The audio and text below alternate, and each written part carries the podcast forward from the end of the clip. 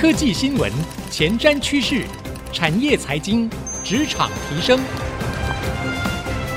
科技人关心科技事，欢迎收听《科技领航家》。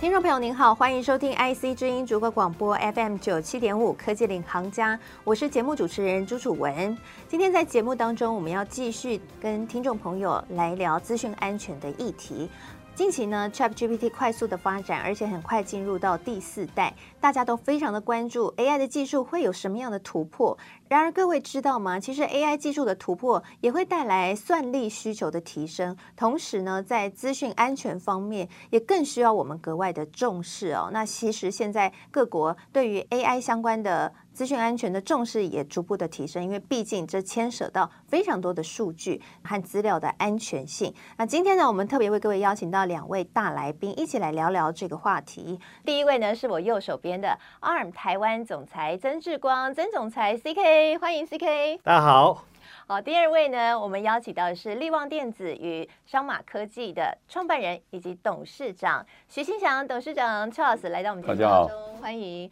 那我蛮好奇哦，想要再请教一下 Charles，可不可以帮我们更详细的来说明一下，说，哎，商马科技和 ARM 这边是什么样的合作方式？那两方有哪些的优势，可以强强联手，带给我们一些惊喜的？好，那我想那个 CK 讲了很多，就是钥匙，对不对？啊，你要 要要安全，就是有钥匙。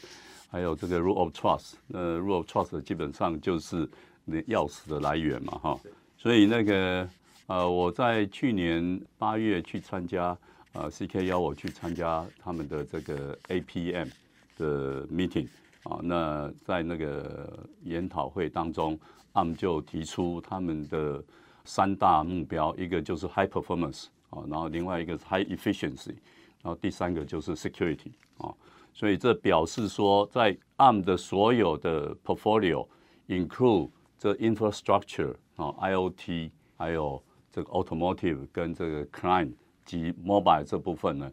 这些四大领域呢，必须要都有 security 啊。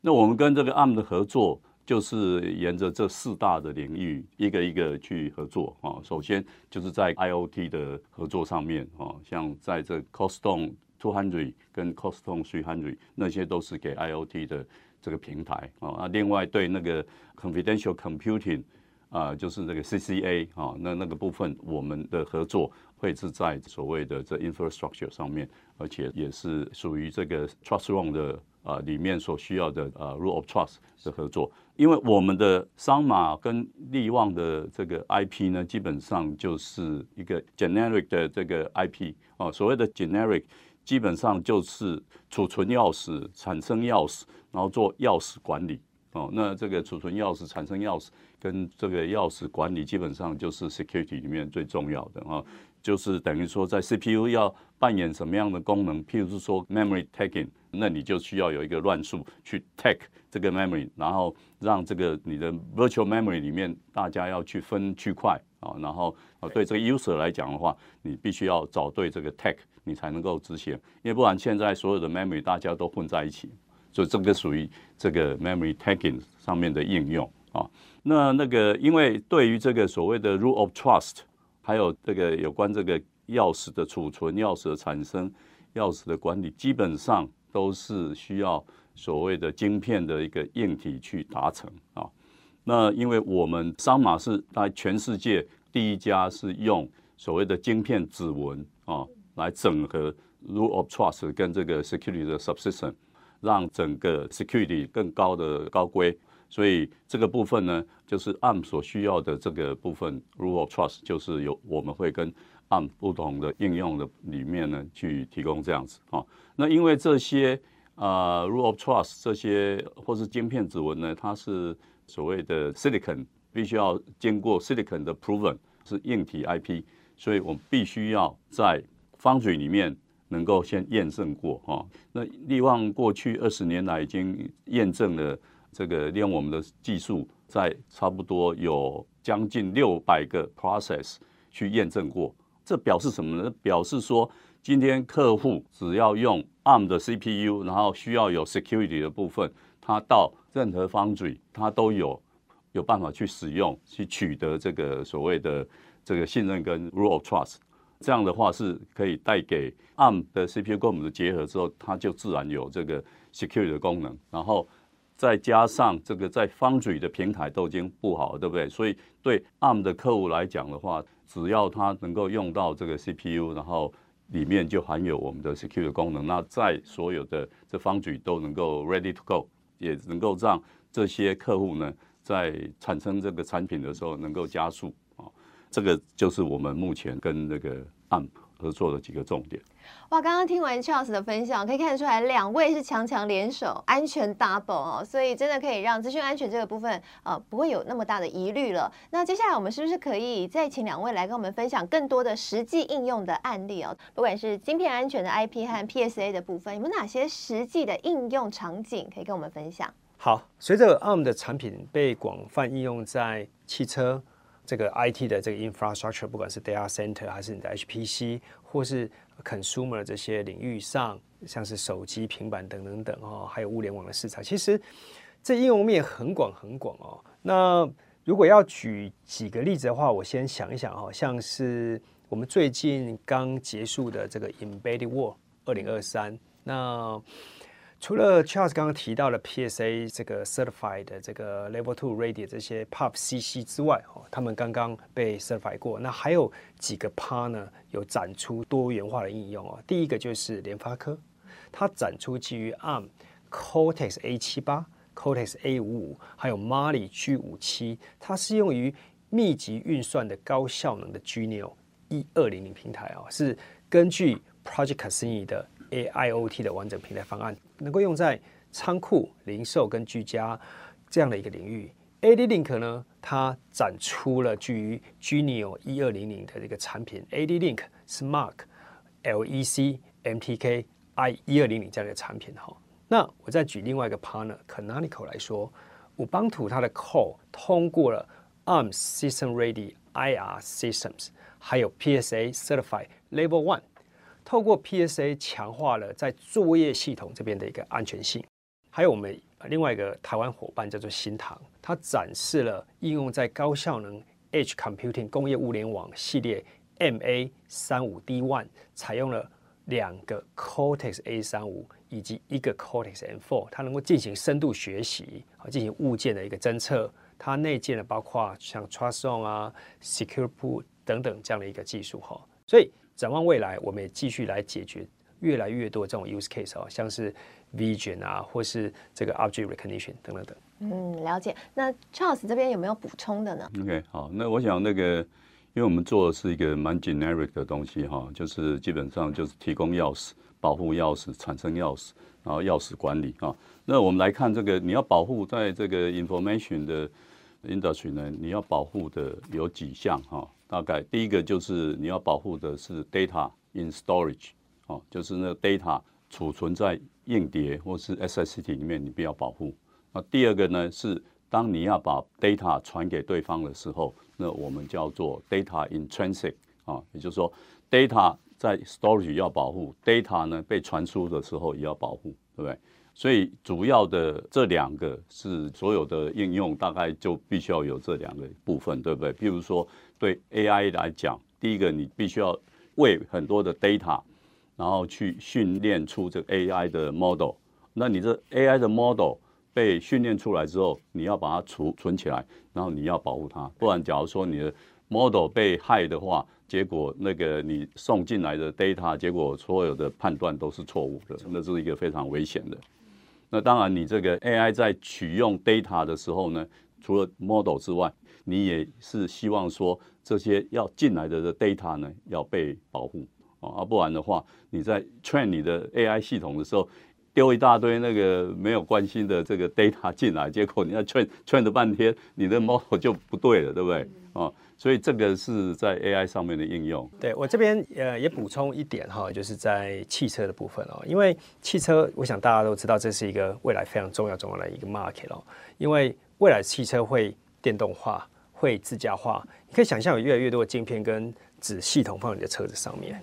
那去想一想未来的汽车的自驾化，可能是由你的汽车软体来帮你决定从 A 地到 B 地。要如何开，怎么开，开多快？因此，很清楚，就是未来的汽车一定是由 software 来定义它，定义它怎么使用，上车的是谁，要播什么音乐。那因此，在上面的 security 特别特别重要。我想很多听众对于 ARM 在推 software Define vehicle 这一块绝对不陌生。我们也成立了一个 SOAFEE 的一个架构。那 SOAFEE 就是 Scalable Open Architecture for Embedded Edge，这是架构是基于我刚刚提到 PSA，还有 ARM System Ready，再加上 Functional Safety，再加上 Real Time 的功能，能够让我们在云端设计软体很轻松、很快速，能够移植到车用上面，所以我在这边强调就是，其实不是只有手机很重要，在汽车，在未来这些汽车电子的这个 security 也相对相对重要，因为你无法想象哦，我今天把我的生命放在我的车子上，它开多快，它开到哪边去？如果这样的一个汽车电子的 security 无法被保证的时候，那我想我们每一个人，我们每一个用路人。不管你是在车上，或者是说你走在路上前，你都会对自己的安全会有极大极大的一个顾虑。我想跟你了解一下，就是说，那两位一起来帮助整个生态系里面的成员，可以在他们在开发应用上面，嗯、等于是帮他们打好基础啊，做好一个底妆哈。那你们还有协助他们去呃应对什么样的挑战，或者说你们自己有没有遇到什么样的挑战在这个趋势上？好，其实我刚才提到在。设计一个高效能的一个 SOC 哦，主要挑战就是它如何能够尽快的进到市场哦。再提到 Matter 这样的一个这样的一个 Alliance 哦，那如果我们的客人要去开发 Matter 这相关的产品哦，我们有以下的一个配套能够协助我们的客人开发。第一个当然就是我们的 Cortex 的这些 CPU 啊，不管是 Cortex A、Cortex M 这些 CPU。第二个就是我们有子系统 CoreStone。这刚刚 Charles 有提到，因为它不是只是 CPU，你要把这些 CPU 还有其他的 IP 连接在一起，这些子系统它能够着重在安全性，而且在效能跟功耗之间取得平衡。嗯，那除了这些 IP 之外，当然还有相关的软体，像是 Kyle 软体，像是我们的 DS 软体，像是 ARM Virtual Hardware 等等等这些软体，就协助工程师在设计一颗 SOC，还有让他的客人去使用他 SOC 所需要的这些。啊，软体呢？那当然，你要如何能够评估你的 SOC 设计的这些效率、效能？那我们还有云端为基础的一些 ARM 的 IP 的 Explorer 这样的一个平台，它能够去去 simulate 它在它系统上的这个 SOC 每个 IP 各式各样的这样的一个效能哦。那当然，我们还有相关的这些软体开发界面，像是 CMC、CNN，好像是资源各式各样的一个 MCU 厂商哈，像是 ST、新唐等等等，好，能够跨开发平台，像是 MDK、Arduino，或是跨 IP 开发平台等等等。当然，还有很重要就是安全标准 PSA，在新的 PSA Certified 啊 Level One V 二点二这样的一个规范当中，增加对 Matter 一点零安全性的一个需求的一个对应，那 ARM 也继续跟 Matter 的这样的 PS Working Group 的指导委会合作，来推动两项技术的一个接轨。嗯，那 Charles 什么要补充的部分？嗯，最近这个 Security 变得更重要，主要是这个 Cloud Business 上来啊。那 Cloud Business 上来的话，它就是要做 Client 还有做 Edge 的生意。那如果这些 Client 跟 Edge 都没有 Security 的话，它的 Cloud 就会被害，对不对？哈，因为它一定要把源头挡掉，对不对？它才不会进到这个 cloud 这边。所以呢，因为 cloud 端那些 system house 呢，它要求这些中小型的公司的产品都要有 security，变成说原来这些公司的产品是没有 security，那现在突然如果没有 security，你的产品如果没有 security 功能的话，你没办法跟 cloud 去对接啊，因为我们刚刚讲我要认证嘛。认证你没有钥匙给我，我根本就没办法让你进来，对不对？所以对这个商马来讲，我怎么样能够让这个生态圈安全的生态圈用的这个 ARM 的 CPU，然后能够增加它的功能？那我想我们基本上对这些中小企业啊，但比较大的企业，它基本上它只要拿我们的这个所谓晶片指纹的这个 IP，它就知道要怎么用。但是对那个中型的或小型的这些做 Edge device 的，那甚至像目前，因为有很多的应用，对不对？很多的应用，然后很多公司它主要是专攻在这些应用的功能，而不是专攻在安全，对不对？所以这个部分我们就变扮演着这个教育的角色，对不对？我们必须要告诉他说，哎，这个安全的功能怎么样达到啊？所以第一个呢，要教育他们。那所以基本上像二零一九年到现在，其实有蛮多的时间是在做这个教育训练。那所以我们把这个我们的 digital marketing 在网页上面也提供了很多这个。授课的内容啊，这是一个。然后客户开始了解这个的重要性之后，他就会哦开始选说你到底是要哪一个 IP for storage，还是 for rule of trust，还是有 subsystem 呃 security subsystem 哦。那这个部分也要告诉他们说这些 IP 要怎么用。那当然是最重要的是他们拿了这些 IP 之后，就是常常打电话哦啊，这个要怎么用，那个要怎么用啊，所以。我想这个慢慢的习惯会改变啊，因为很多公司因为赶快把这个产品做出来，不会花很多的时间在这个 security 方面，所以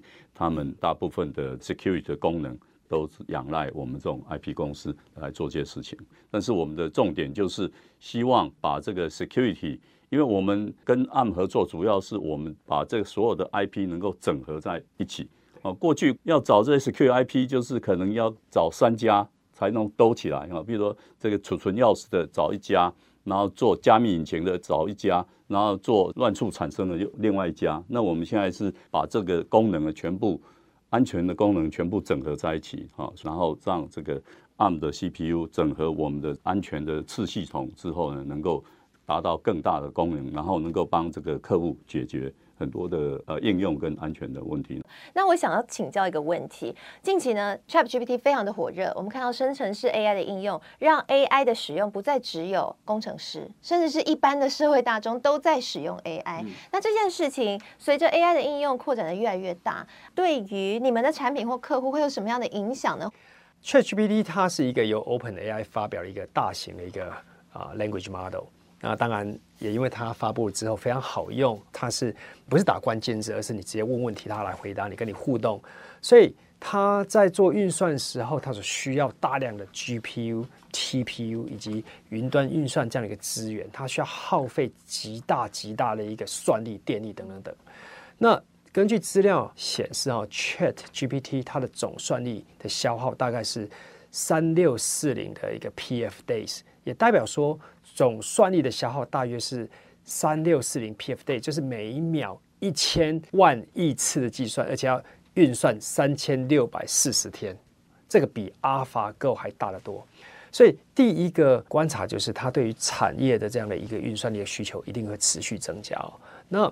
ARM 在这个转变当中，由于 AI 的 learning 跟这个应用的过程当中，所它所需要的训练跟这个推理需要大量算力哈，那使得像这样这一类的一个生成式 AI 的工具，不管只是 ChatGPT，或者说未来帮你写程式、帮你画图、帮你啊写论文，现在算力的一个需求一定会进一步增加。那当然也符合 ARM 从三十多年前所成立一个宗旨，就是所有的算力必须要能够低功耗。要能够提高效能，那在这样一个条件之下，当然我们 ARM 的各式各样的一个解决方案，不管在车子上，在云端上，举例来讲，云端就是 ARM Neoverse 的这样的解决方案，会符合刚好由 ChatGPT 这样的一股风潮所带来的这样的一个应用，好像是我们的伙伴，不管是亚马逊 AWS 或是微软的这个 Azure 的，它都透过 ARM 来协助他们把整体的一个运算的效率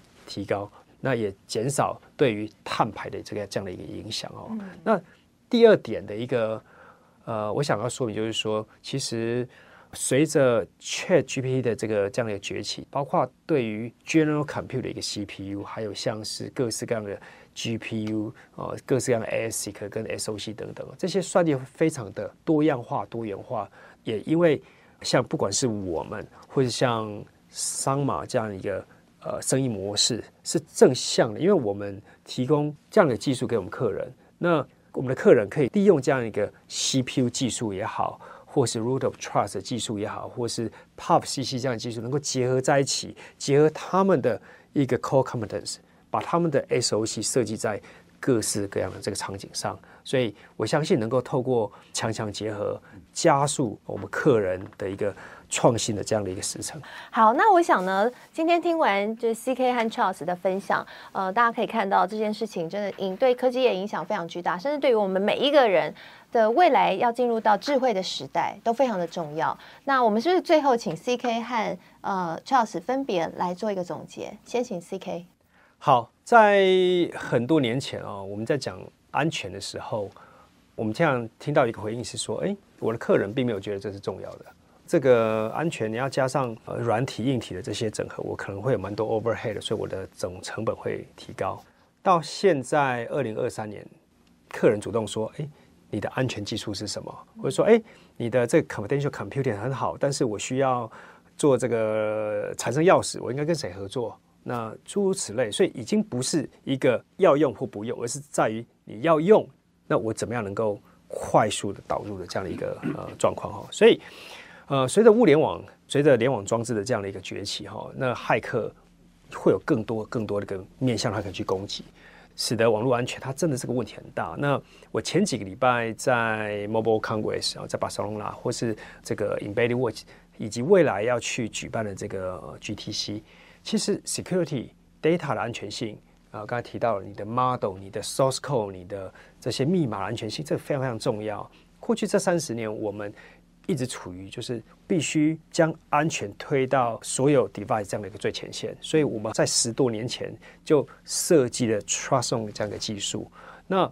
我们相信整个生态系统有人在 drive，我们每一个人都有责任把 data security 的这个 deployment 视为。最重要的 priority，透过 ARM 的 ecosystem 的合作，使得产业在安全性的方面也取得重要的进展。还有我前面有提过，整个物联网全球安全性认证的这样的一个机制，PSA Certified 为例，自我们二零一九年跟我们所合作的这个 lab 来创建以来，已经超过了八十家公司，有超过一百五十个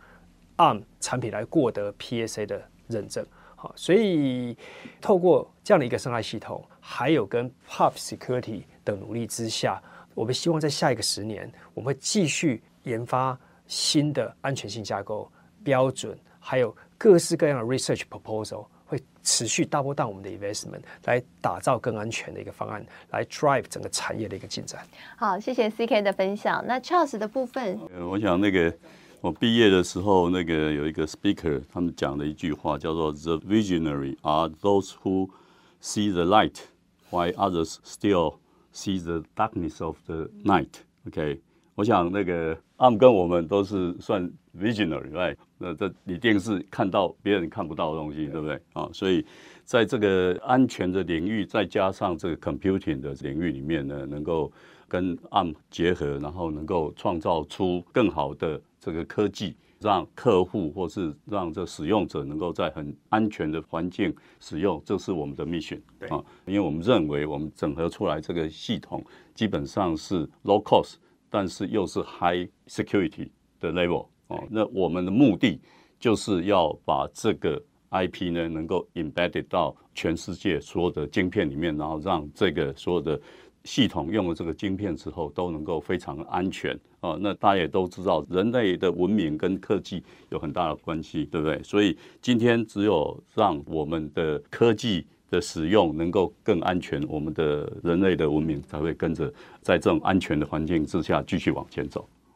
好，非常谢谢 Charles，也谢谢 CK 的分享啊。科技日新月异，不断的进步，我们要如何能够获得科技的好，而避开科技的坏？我想今天呢，两位来宾的分享就帮我们总结了一个很棒的出路哈。我们一起呢走向那条路，在资讯安全上面，呃，做更多的努力，相信对于台湾的产业更好。而 ARM 的生态系将会携手带着大家一起达到里程碑。非常谢谢两位来宾的分享，我是主持人楚文，我们下次再会。